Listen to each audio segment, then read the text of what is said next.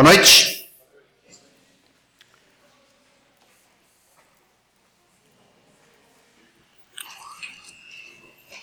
Muita, muitos rostos novos aqui, nos visitando, sejam bem-vindos. Possam se sentir acolhidos em casa, no nosso meio, desafiados a seguir, ser um discípulo do Senhor Jesus.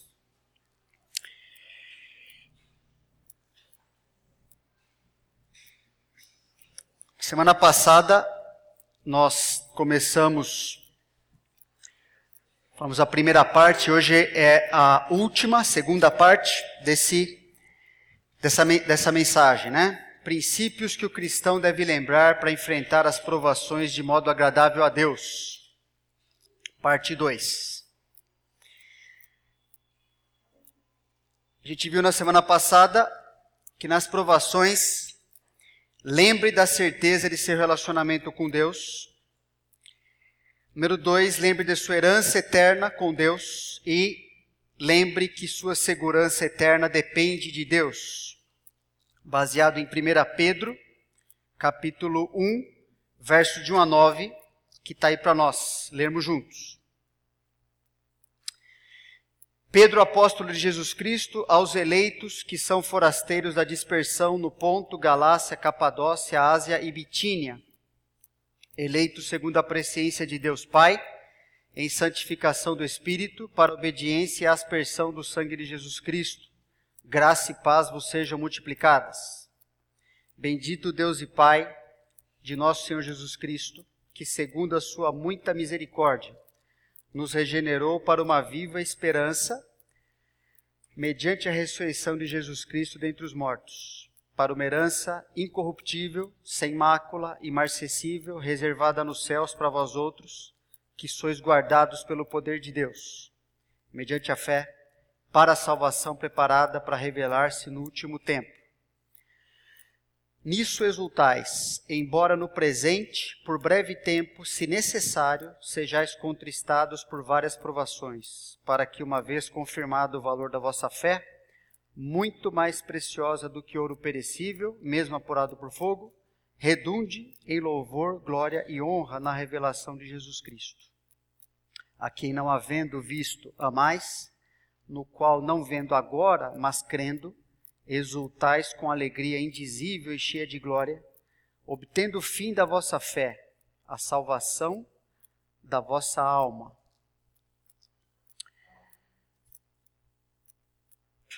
É difícil o período da nossa vida onde nós estamos, não estamos enfrentando alguma provação.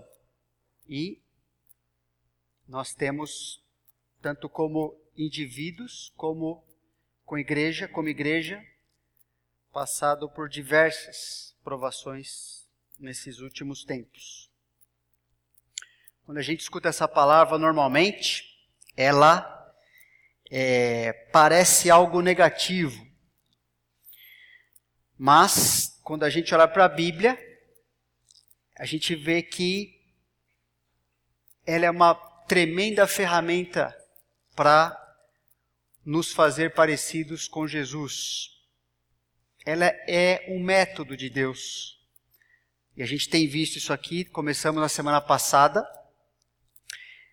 Então, baseado no versículo 6, estou continuando, né? Uma coisa a mais que a gente tem que lembrar a respeito das provações. Nas provações, lembre que são motivo de grande alegria em Deus. Versículo 6.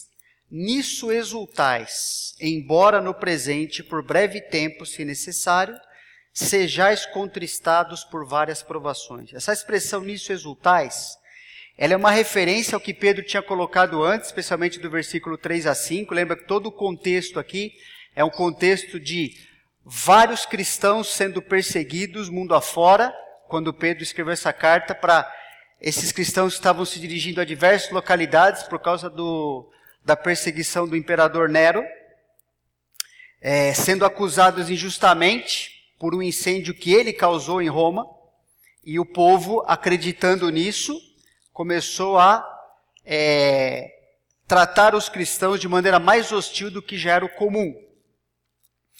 E autorizados pelo império para fazer isso. Essa expressão, então, nisso exultais, né, ela é uma referência ao que Pedro disse antes. Ou seja, o cristão que passa pelas provações, lembrando da certeza do seu relacionamento com Deus, da sua eterna segurança em Deus, da, da sua completa transformação que Deus vai fazer na sua vida, esse cristão, Pedro está colocando aqui, ele tem motivo, ele possui, na verdade, um regozijo extremo, uma alegria sem medida.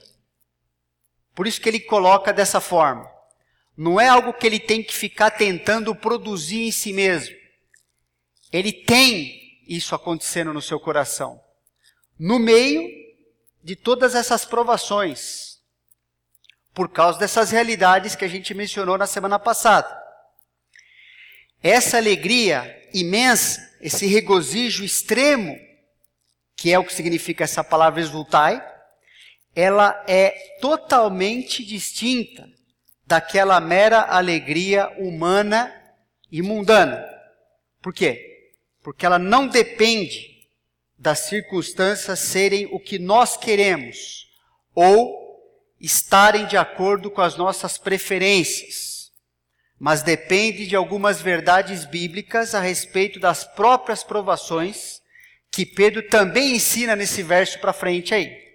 Então ela depende, Pedro está se referindo, a forma como está escrita mostra que ele está se referindo ao que foi falado antes e especialmente o que ele vai falar agora nesse versículo 6. Algumas coisas que a gente precisa lembrar sempre a respeito da, das provações. Então, nesse versículo 6, é, percebe que ele fala uma coisa importante, é a questão de que provações são parte da vida presente. Quando a gente entrar na eternidade, irmãos, com nossos corpos glorificados, nunca mais enfrentaremos provações. Por isso que ele fala no presente. Isso faz parte dessa vida. Ok? Não tem nada a ver com o que a nossa maior vida vai acontecer. A gente nunca mais vai ter problema, tribulação, nada disso. É algo que é para agora. E a gente sabe que a nossa vida agora, ela é bem breve. Por isso ele fala o segundo aspecto. Provações são limitadas por Deus também. Quando a gente está passando uma, uma provação, a gente acha que ela é, ela é rápida ou não? Não. A gente sempre acha que ela está demorando muito. A gente sempre acha que ela é muito desgastante, muito demorada, que a gente não vai aguentar mais. Mas segundo esse versículo de Pedro, isso é falso. O que é verdadeiro é o que ele coloca aí né? Por breve tempo. A, a aprovação sempre tem começo, meio e fim. Pode ser que algumas delas, o tempo de aprovação, então ela é sempre breve. Pode ser que a brevidade dela seja o, o tamanho da nossa vida, por exemplo. Ainda assim, é breve. Porque ela vai perdurar no máximo o nosso tempo de vida nesse mundo. E a gente sabe, pela própria palavra de Deus, que essa vida nesse mundo aqui, ela é nada à luz da eternidade. E quando a gente estuda mais profundamente sobre provações, à luz dos benefícios que a gente vai desfrutar na eternidade por termos respondido biblicamente às provações. A gente não vai, pode ter certeza, pelo que a Bíblia coloca, nós não vamos ficar nos queixando na eternidade, ah, como foi difícil ter passado por aquilo. Isso não vai acontecer a gente não vai nem lembrar de, do que a gente passou aqui nesse mundo. Mas a gente vai estar desfrutando eternamente dos benefícios de termos passado por provações aqui. Isso é, isso é, isso é verdade. Outra coisa que a gente aprende no versículo 6, né? Essa, através desse termo, se necessário, é que provações são planejadas por Deus. Por isso são necessárias. Elas não acontecem por acaso, à toa, sem propósito. Elas são uma necessidade. Que elas fazem parte do plano de Deus. Para que o plano de Deus se cumpra em nossa vida, provações são esta ferramenta de nos levar ao propósito da nossa vida. Qual é o propósito da nossa vida? O propósito da vida do, do salvo. O que Deus quer conosco ao nos salvar?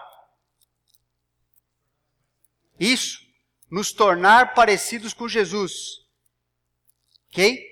Pensa, se o Senhor Jesus, mesmo sendo Deus, mesmo sendo perfeito, para ele ser qualificado aqui nesse mundo como o Salvador, o sumo sacerdote, nos representar diante de Deus, se tornar o sacrifício perfeito diante de Deus, cumprir aquela função. A Bíblia fala que ele foi provado em todas as coisas. Como é que eu posso pensar ou estranhar que para ser parecido com o Senhor Jesus, para meu caráter ser transformado, que eu não vou passar por provações. Só se eu fosse melhor que o Senhor Jesus.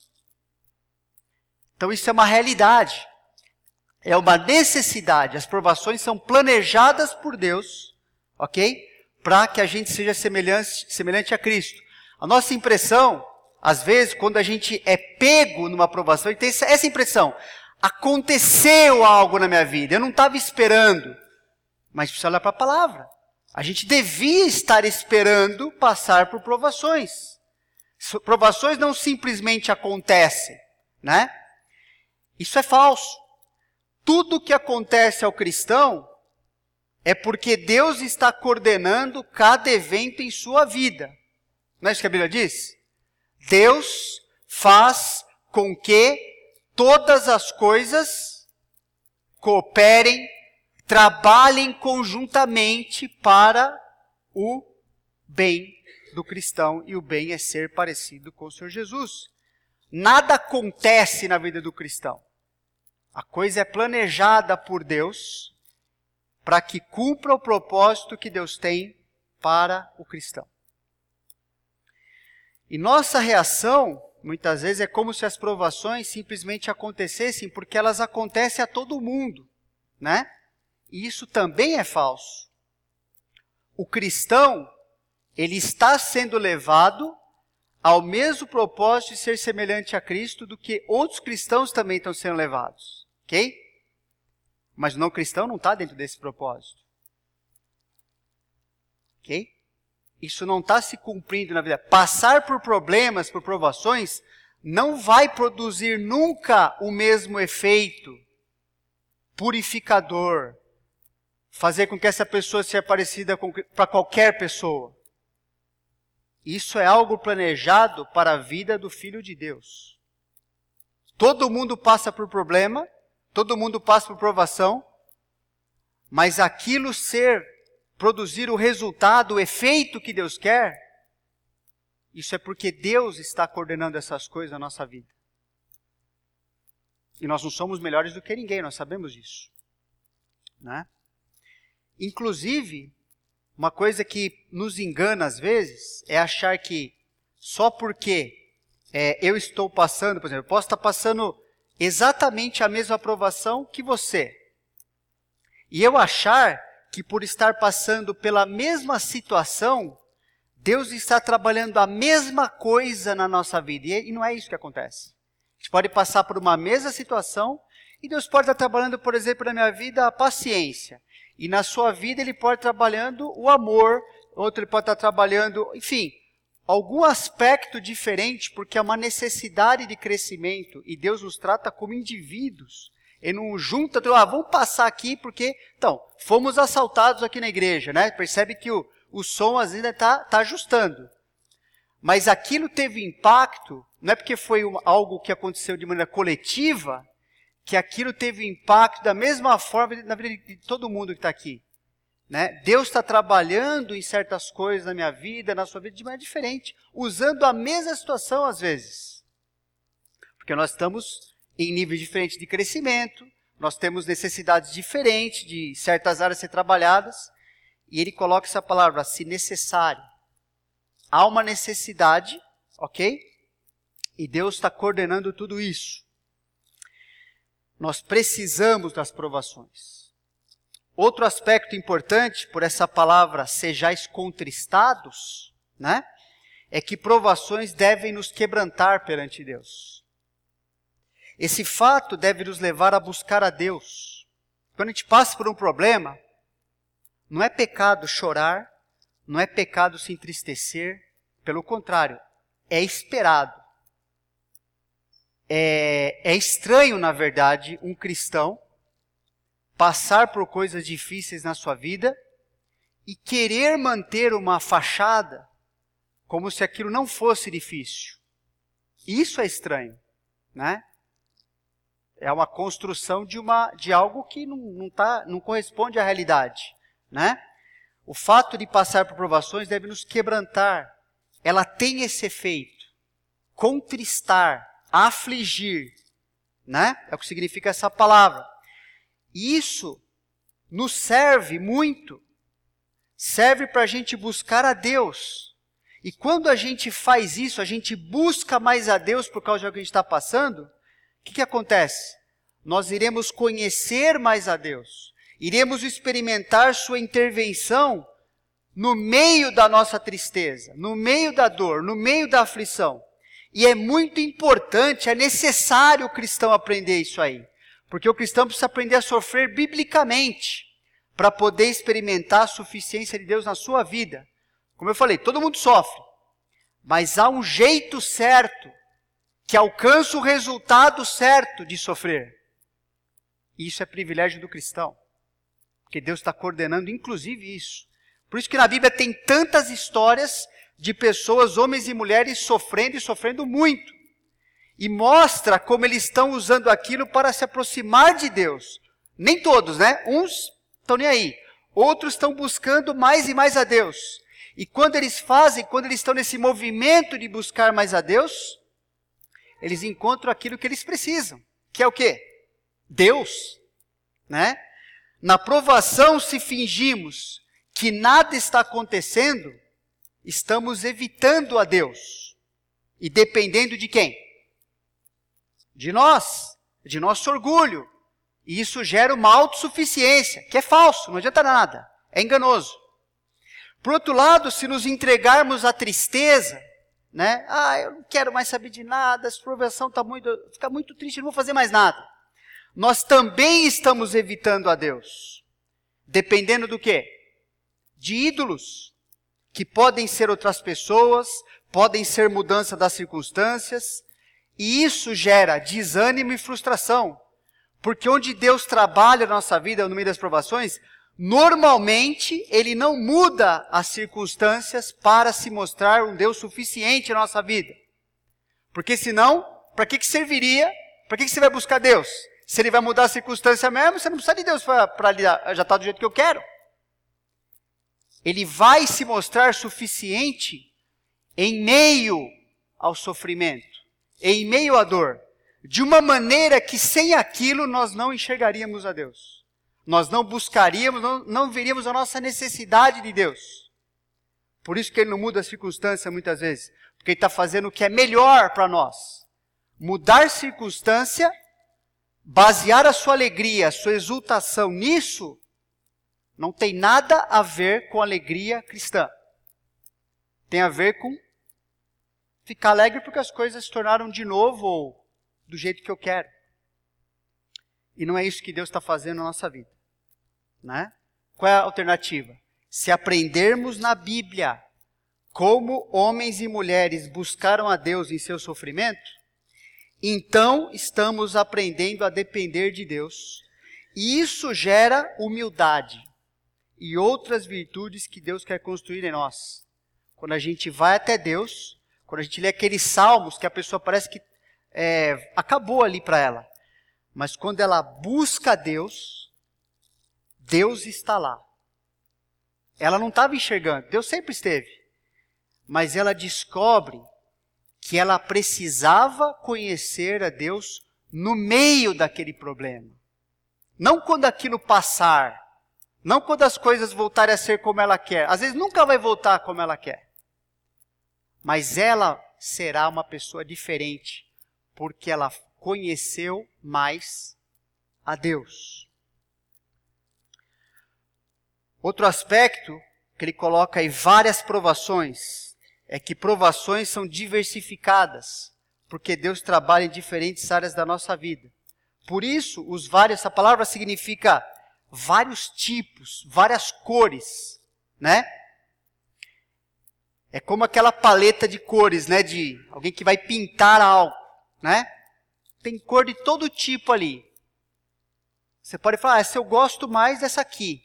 Ah, mas gosto, não interessa, né?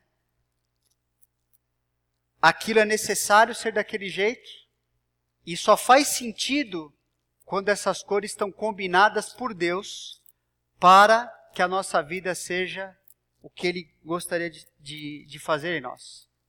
No final vai estar lá a figura do Senhor Jesus pintada na nossa vida e a gente não vai é, rejeitar isso nunca, a gente vai adorar estar daquele jeito. Mesmo que naquele momento, naquela fase, foi uma cor que eu não gostei.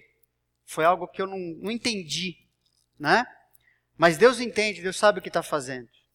Por isso, os vários tipos de provação devem ser aceitos e aproveitados com a mesma expectativa. Tem coisas que eu gosto mais, tem coisas que eu gosto menos. Mas qual deve ser minha expectativa? Tem nada a ver com gostar ou não. É ser transformado. Eu preciso ser transformado. E Deus me prometeu que Ele vai fazer isso.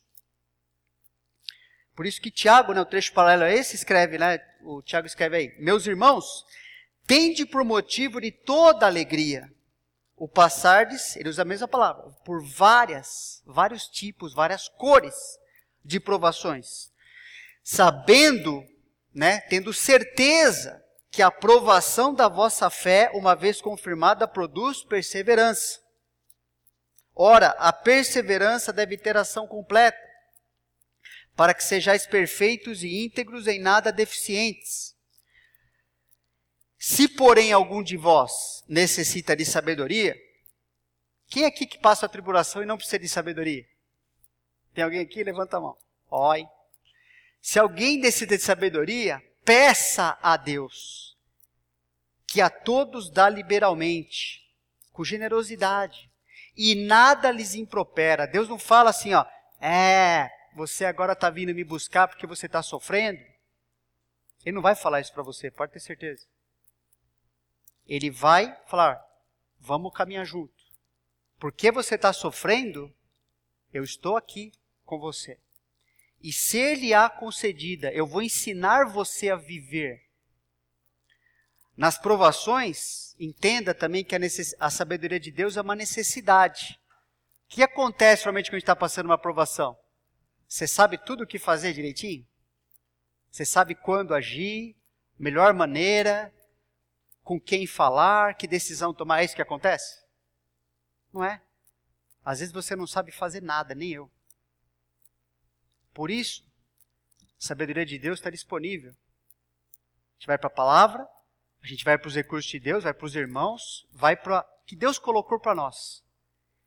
E Ele vai dar sabedoria. Ele vai nos instruir no caminho em que devemos andar.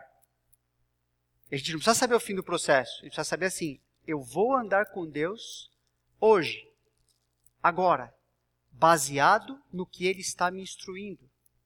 E para a próxima curva? Bom, lá Ele vai me dar outra instrução. E Ele vai construindo. E quando acontece isso, o que, que começa a acontecer com a nossa vida? A gente começa a confiar ainda mais na instrução da palavra. Gente percebe, nossa, eu não estava enxergando, mas quando apliquei esse princípio aqui, o Senhor fez tal coisa. O Senhor mexeu na minha vida. O Senhor me corrigiu em uma área. Eu aprendi a viver. Conceito de sabedoria é esse, não é? Não é ter um conceito na cabeça, guardar lá como eu sei das coisas. Não é isso. É pegar aquilo que Deus instrui e coloca no campo de prova que é a vida. E ele funciona. Aquilo não falha. Então, nas provações, a gente descobre que Deus nunca falha. O exemplo de Jó nos ensina que Deus planeja, permite, controla, limita, conhece e nos ensina em meias provações, sem precisar retirá-las da nossa vida. E ver que o próprio Deus está se envolvendo em nossa vida gera grande alegria pela visão do grande privilégio que é termos Deus atuando a nosso favor e para nosso maior bem. Pensa nisso um pouco. Quando é que Jó aprendeu a sua grande lição? Quando foi devolvido todas as coisas para ele, sua família, seus bens, foi ali que aconteceu? Não, foi antes. O conhecimento que ele teve de Deus foi suficiente para ele aquietar o seu coração. E Deus também, depois, ele decidiu devolver para Jó aquilo que ele tinha perdido e muito mais. Mas o que Jó precisava, ele recebeu e não teve nada a ver com mudança de circunstância. Teve a ver com um conhecimento profundo, íntimo, verdadeiro do seu Deus. E não tem nada a ver com mudança de situação na nossa vida. Mas não acabou, né? No versículo 7, a gente vê que nas provações, lembre que são a forma de aperfeiçoar sua confiança em Deus. Versículo 7 diz: Para que, uma vez confirmado o valor da vossa fé, muito mais preciosa do que ouro perecível, mesmo apurado por fogo, redunde em louvor, glória e honra na revelação de Jesus Cristo. Normalmente, enfrentamos desafios para aperfeiçoar aquilo que julgamos ser valioso. Você não enfrenta? A gente não tem uma boa disposição para fazer isso? Pensa assim, no tanto que você se dedica nos seus estudos, ou no seu emprego, ou na sua família. Por que, que você faz isso? Porque você é, aceita os desafios dessas coisas, porque para você elas são valiosas, são importantes. E você não desiste só porque trazem certas dificuldades, ou desiste está lá estudando, né, que nem louco lá, porque fala, ah, essa prova eu acho que é muito difícil, então eu não faço. É assim que acontece? Não. Você vai lá e às vezes fica até de madrugada e tem que estudar e tem que fazer, teu trabalho é a mesma coisa. Aquilo gera um desafio e você aceita, porque aquilo, mesmo trazendo dificuldades, e dificuldades às vezes que para nós parecem intransponíveis, você continua perseverando porque aquilo tem um grande valor para você, para mim. Agora, mais do que isso, essas coisas não são um fim em si mesmas. Né? A gente se dedica porque a gente também sabe, a gente acredita que essas coisas nos trarão recompensas que valem a pena, ou não. Agora, quanto você luta para aperfeiçoar a sua fé? né? Quanto luta para aperfeiçoar é, a sua fé. Quanto que há uma dedicação, uma perseverança para confiar menos em si mesmo e mais em Deus. Isso tem valor? É importante? Por que é que a gente, então, às vezes, quer desistir ou não quer a aprovação vem, a gente, ah, não, quero. Eu, eu, vou, eu vou dar o meu jeito eu vou mudar de igreja, eu vou fazer o que eu quero, eu vou parar de orar. Se Deus não fizer. Então, percebe? Porque a gente não enxerga o que Pedro coloca aqui. O que, ele está comparando aqui? A nossa confiança em Deus? Exemplo, pessoas gostam de ouro, né? De coisa de valor nesse mundo. Ele está falando que a fé vale quanto? Muito mais do que o melhor metal precioso que você puder purificar da melhor forma que existe. Falou, a fé, a confiança em Deus, né?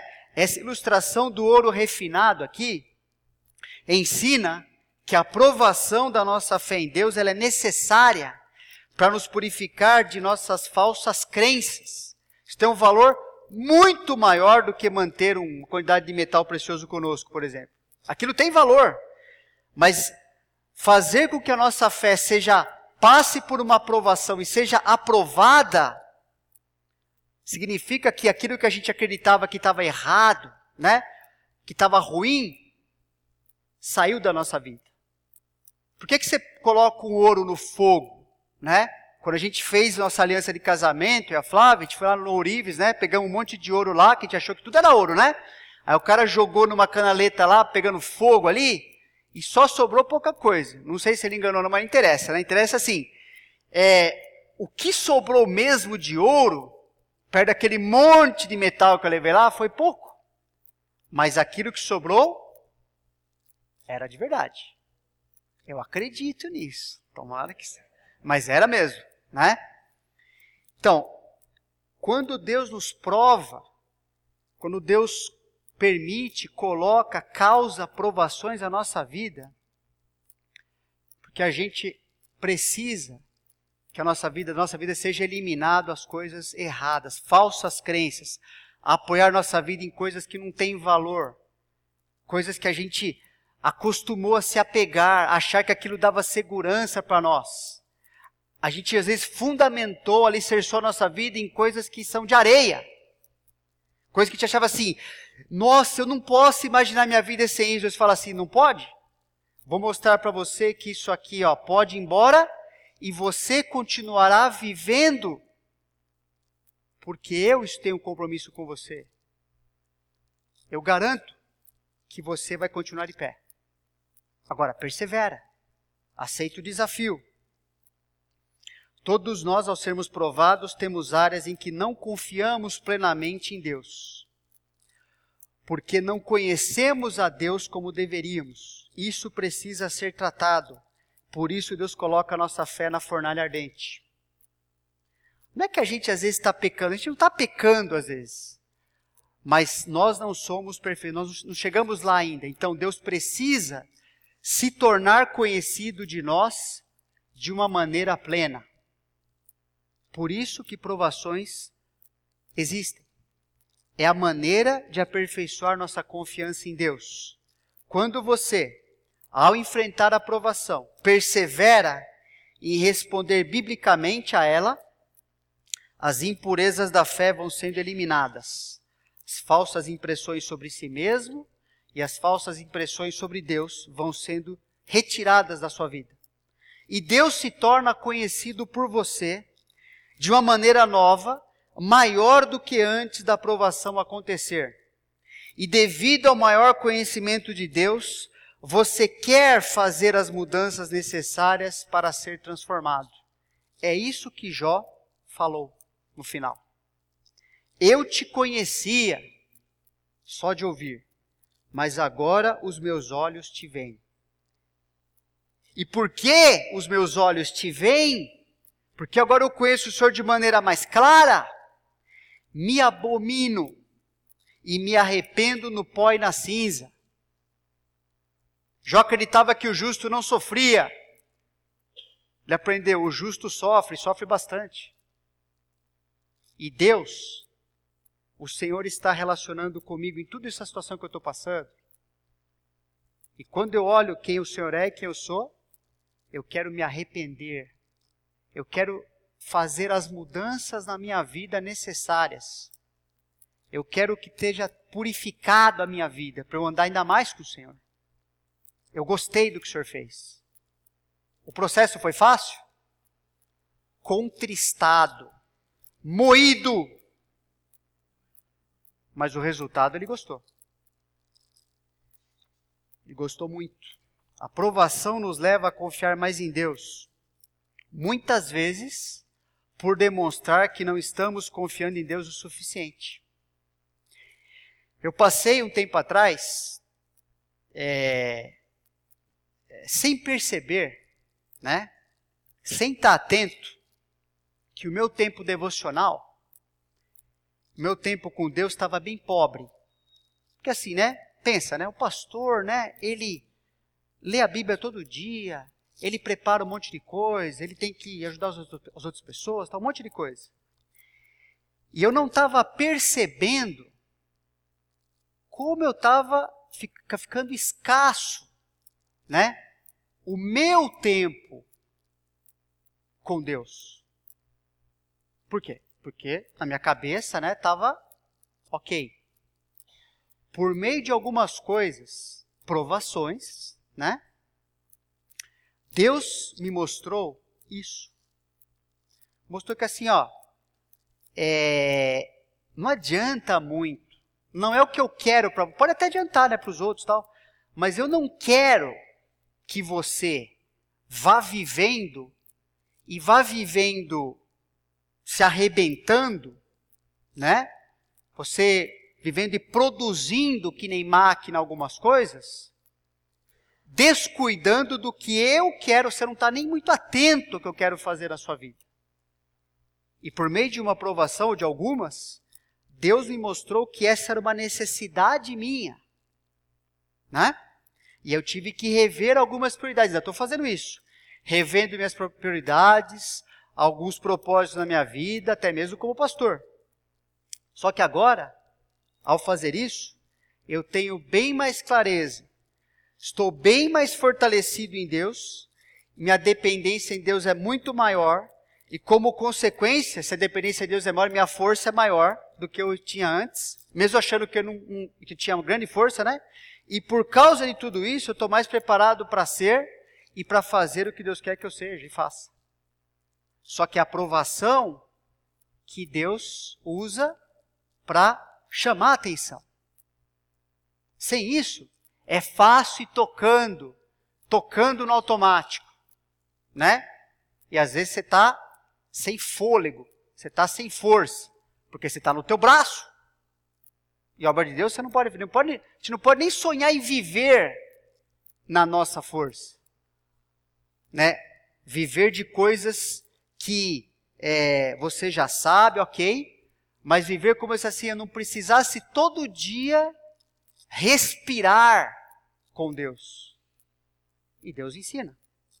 Então, a aprovação ela, ela fortalece, ela aperfeiçoa a nossa confiança em Deus. E quando Deus faz isso, nós queremos que isso continue, não é? Outra coisa que a aprovação faz, nas provações, lembre que são oportunidades de demonstrar o seu amor a Deus. Versículo 8, Pedro escreve: A quem não havendo visto, amais, no qual não vendo agora, mas crendo, exultais com alegria indizível e cheia de glória. Irmãos, a forma mais segura e evidente de você demonstrar que ama a Deus, que vive para agradá-lo, e que seu relacionamento com Deus se baseia na confiança que você tem em Deus, não é quando a gente está aqui só cantando para Deus, ou quando a gente está falando coisas. Não é isso. A maneira mais clara, segura, evidente, é quando você é aprovado no meio das provações. Ali, você consegue ver, consegue se alegrar, consegue perceber. Puxa vida, é, eu estou tendo a oportunidade de amar. Na prática, eu estou andando com Deus. Eu estou reagindo. Deus está trabalhando no meu coração. Eu estou reagindo conforme a vontade de Deus. Deus está vivendo em mim, como Ele prometeu. E a coisa está funcionando. Percebe? Todos os mártires cristãos foram testados nessa área da sua confiança em Deus, não foram? E todos os cristãos, hoje, são testados na mesma coisa. São testados se em meio à pressão irão abandonar seu compromisso com Jesus para obter um alívio momentâneo do seu sofrimento ou não. Então, isto é sempre assim, né? Essa é a coisa que está em jogo. Está sendo pressionado, está sendo provado. E agora? Jesus é de verdade ou é historinha? Jesus funciona ou é de domingo? É sempre assim, justamente porque perseverar na provação é a melhor evidência externa, né? Tanto para você mesmo quanto para o mundo da realidade de seu amor por Deus. Falar que crê e ama a Deus é coisa bem fácil, pessoal. Isso é fácil. Mas ser provado quanto ao que a gente fala é difícil. Aí o bicho pega. Na parábola do semeador, lembra aquela parábola do semeador? Por meio dos dois solos, né? Solo rochoso e espinhoso, Jesus ensinou que a confiança de uma pessoa em Deus é falsa por meio desses dois solos. Porque basta surgirem os problemas no solo rochoso ou as tentações no solo espinhoso para a pessoa demonstrar que seu compromisso com Jesus era apenas da boca para fora. E a pessoa demonstra isso por não aceitar e por isso não reagir biblicamente aos problemas e tentações que enfrenta. Não é isso que a palavra ensina? Como é que você vai saber a qualidade daquele solo? Como é que você vai saber se de fato a semente está germinada ali?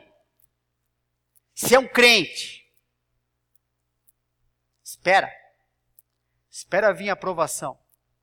Espera vir a tentação. Inclusive as duas palavras, no original, é a mesma. Né? A mesma palavra é servida num contexto para uma coisa, um contexto para outra. Então, a pessoa demonstra, não é porque ela fala, não é porque ela professa seguir Jesus. A questão é, o que, que ela faz? Ela segue Jesus quando a sua confiança está sendo testada. O seu amor por Deus aparece ou que aparece o amor por si mesmo. Como o Pierre até falou na escola bíblica, né? A gente ama muito a si mesmo. Agora, irmãos, a coisa boa é mesmo quando a gente está amando mais a si mesmo do que deveria, o que Deus vai fazer com isso? Ele vai nos chutar? Ele não vai fazer isso para um cristão. Ele vai nos aperfeiçoar. Ele vai trabalhar na vida dos seus filhos. Ok? Porque Deus não fica com a expectativa no como nós, em como nós estamos respondendo para o Filho de Deus. Ele tem expectativa no que ele prometeu fazer em nossa vida. E ninguém frustrará o que Deus vai fazer. Ele está nos ensinando essas coisas. A pessoa que tem um compromisso genuíno com Jesus, que confia mesmo em Jesus, responde biblicamente às provações. Ela pode estar até tropeçando, mas ela vai responder, porque encara as provações como oportunidade de demonstrar seu amor por Deus, porque ela confia, porque ela conhece Deus. Tem essa história famosa dos amigos de Daniel que a gente conhece, né? Provados ali literalmente, né? Se vocês não adorarem a estátua aqui, ó, vocês vão morrer queimados.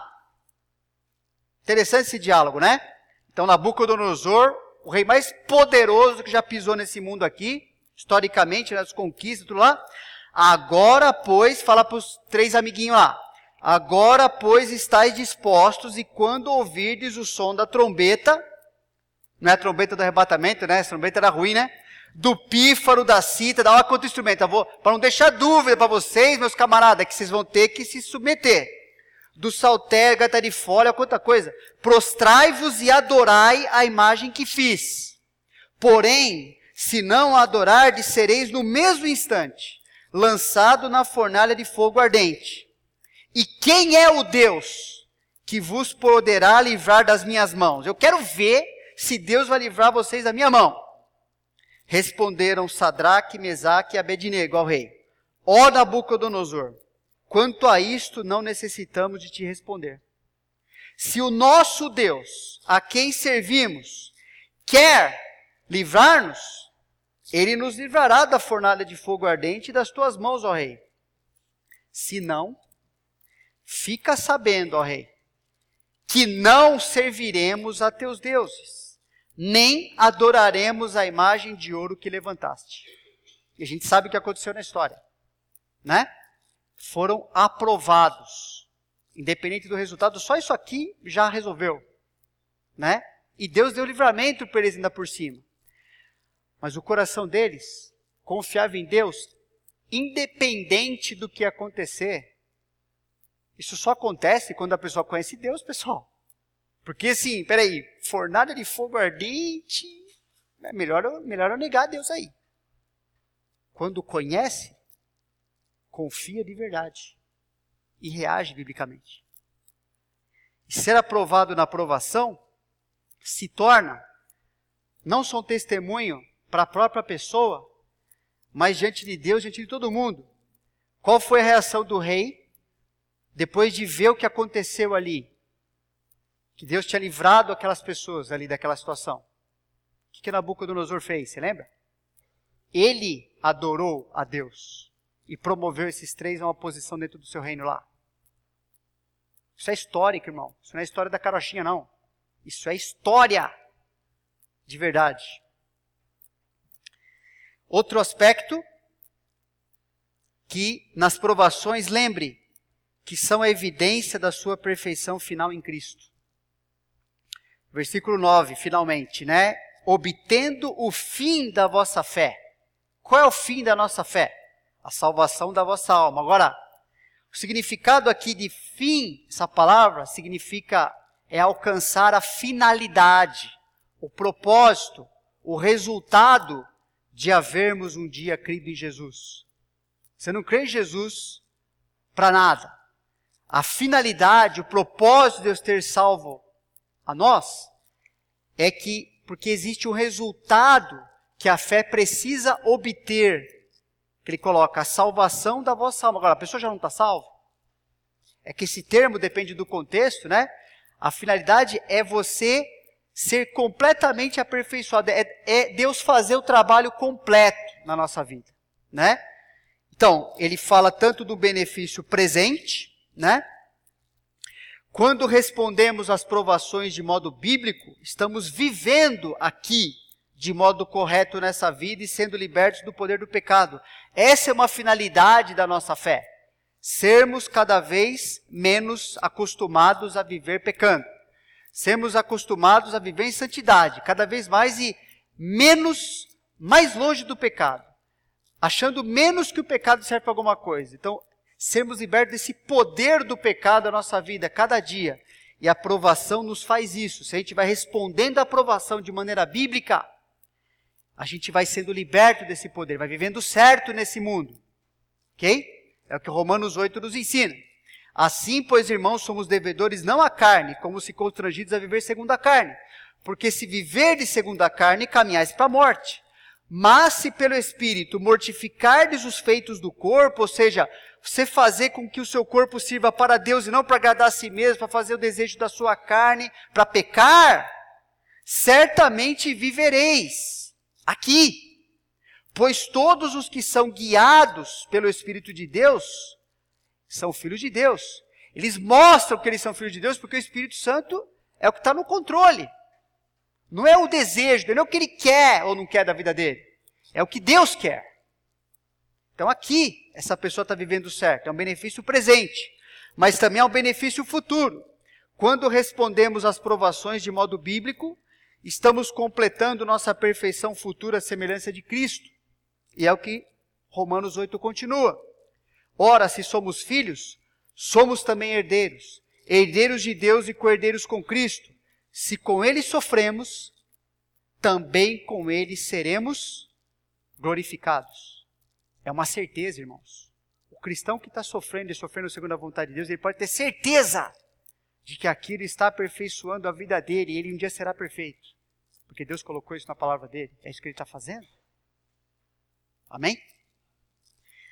Vamos orar e nos preparar para a ceia que a gente vai celebrar agora mesmo. Senhor Deus, queremos te agradecer porque nós vimos vários princípios ligados à aprovação na tua palavra. Cada um de nós aqui está experimentando algum tipo de provação, com intensidade diferente, propósitos diferentes, é, lutas pessoais, coisas que o Senhor conhece. Algumas coisas nós vemos, aos nossos olhos, são coisas muito grandes, aos nossos olhos às vezes insuportáveis, mas a gente aprende pela tua palavra que isso não é assim. O Senhor nos ama e o que o Senhor está fazendo em nós é por causa do teu amor. O Senhor está produzindo o melhor para nós e usando as provações para fazer isso. E nós precisamos lembrar de uma série de princípios que a gente vê na tua palavra para vivermos dessa forma, para nos mantermos no caminho ajudarmos outros a fazer a mesma coisa, para que a gente possa experimentar aqui e principalmente no futuro, todo o benefício que o Senhor está gerando ao se envolver conosco nas nossas provações. Pedimos, cada um aqui, Senhor, no seu sofrimento, na sua luta, pedimos que o Senhor sustente cada um, sustente a fidelidade de cada um ao Senhor. Que essa pessoa seja animada pelo Senhor, por meio da sua obediência, por meio da sua confiança em Ti, uma confiança na Tua palavra, que não muda, que é fiel, que vai ser cumprida, todo, todo, tudo que está lá vai ser cumprido. Pedimos que o Senhor fortaleça cada um, que a gente possa experimentar uma vida melhor, que significa ser um conhecedor maior de quem o Senhor é, um relacionamento mais profundo com o Senhor. É o que cada um aqui precisa. É o que é o que é uma necessidade de todos nós, Senhor. Nós também queremos agradecer, porque a gente sabe que isso só é possível por causa do teu filho Jesus. Nós vamos celebrar mais uma vez pela tua vontade, pelo teu favor, lembrar, relembrar o que Jesus fez por nós, meditar na salvação que nós recebemos pela graça. Reconhecer, Senhor, que até mesmo a fé que nós colocamos no Teu Filho, naquele momento da nossa salvação, foi dada pelo Senhor a nós. O Senhor nos deu algo que era necessário para nos conectarmos com o Senhor naquele momento. O Senhor abriu nossos olhos. O Senhor nos levou a entender a nossa necessidade, a nossa condição e nos aproximou de ti. O Senhor fez tudo. E nós estamos aqui hoje porque estamos aprendendo a confiar mais e mais no teu filho, viver pela fé, assim como o Senhor começou boa obra em nós, também vivendo pela fé, experimentando essa obra ser completada dia a dia. Prepara o nosso coração para que nós possamos encarar esse momento com a dignidade, com a reverência, com o louvor que é devido ao Senhor. Que a gente possa ter uma visão aprofundada é, do privilégio que temos nesse momento de estarmos do lado das pessoas nessa história, na história desse mundo, que foram colocados pelo Senhor no relacionamento contigo que podem celebrar porque experimentaram algo que o Senhor fez na sua vida. Por meio de Jesus. E em nome dele que nós oramos. Amém.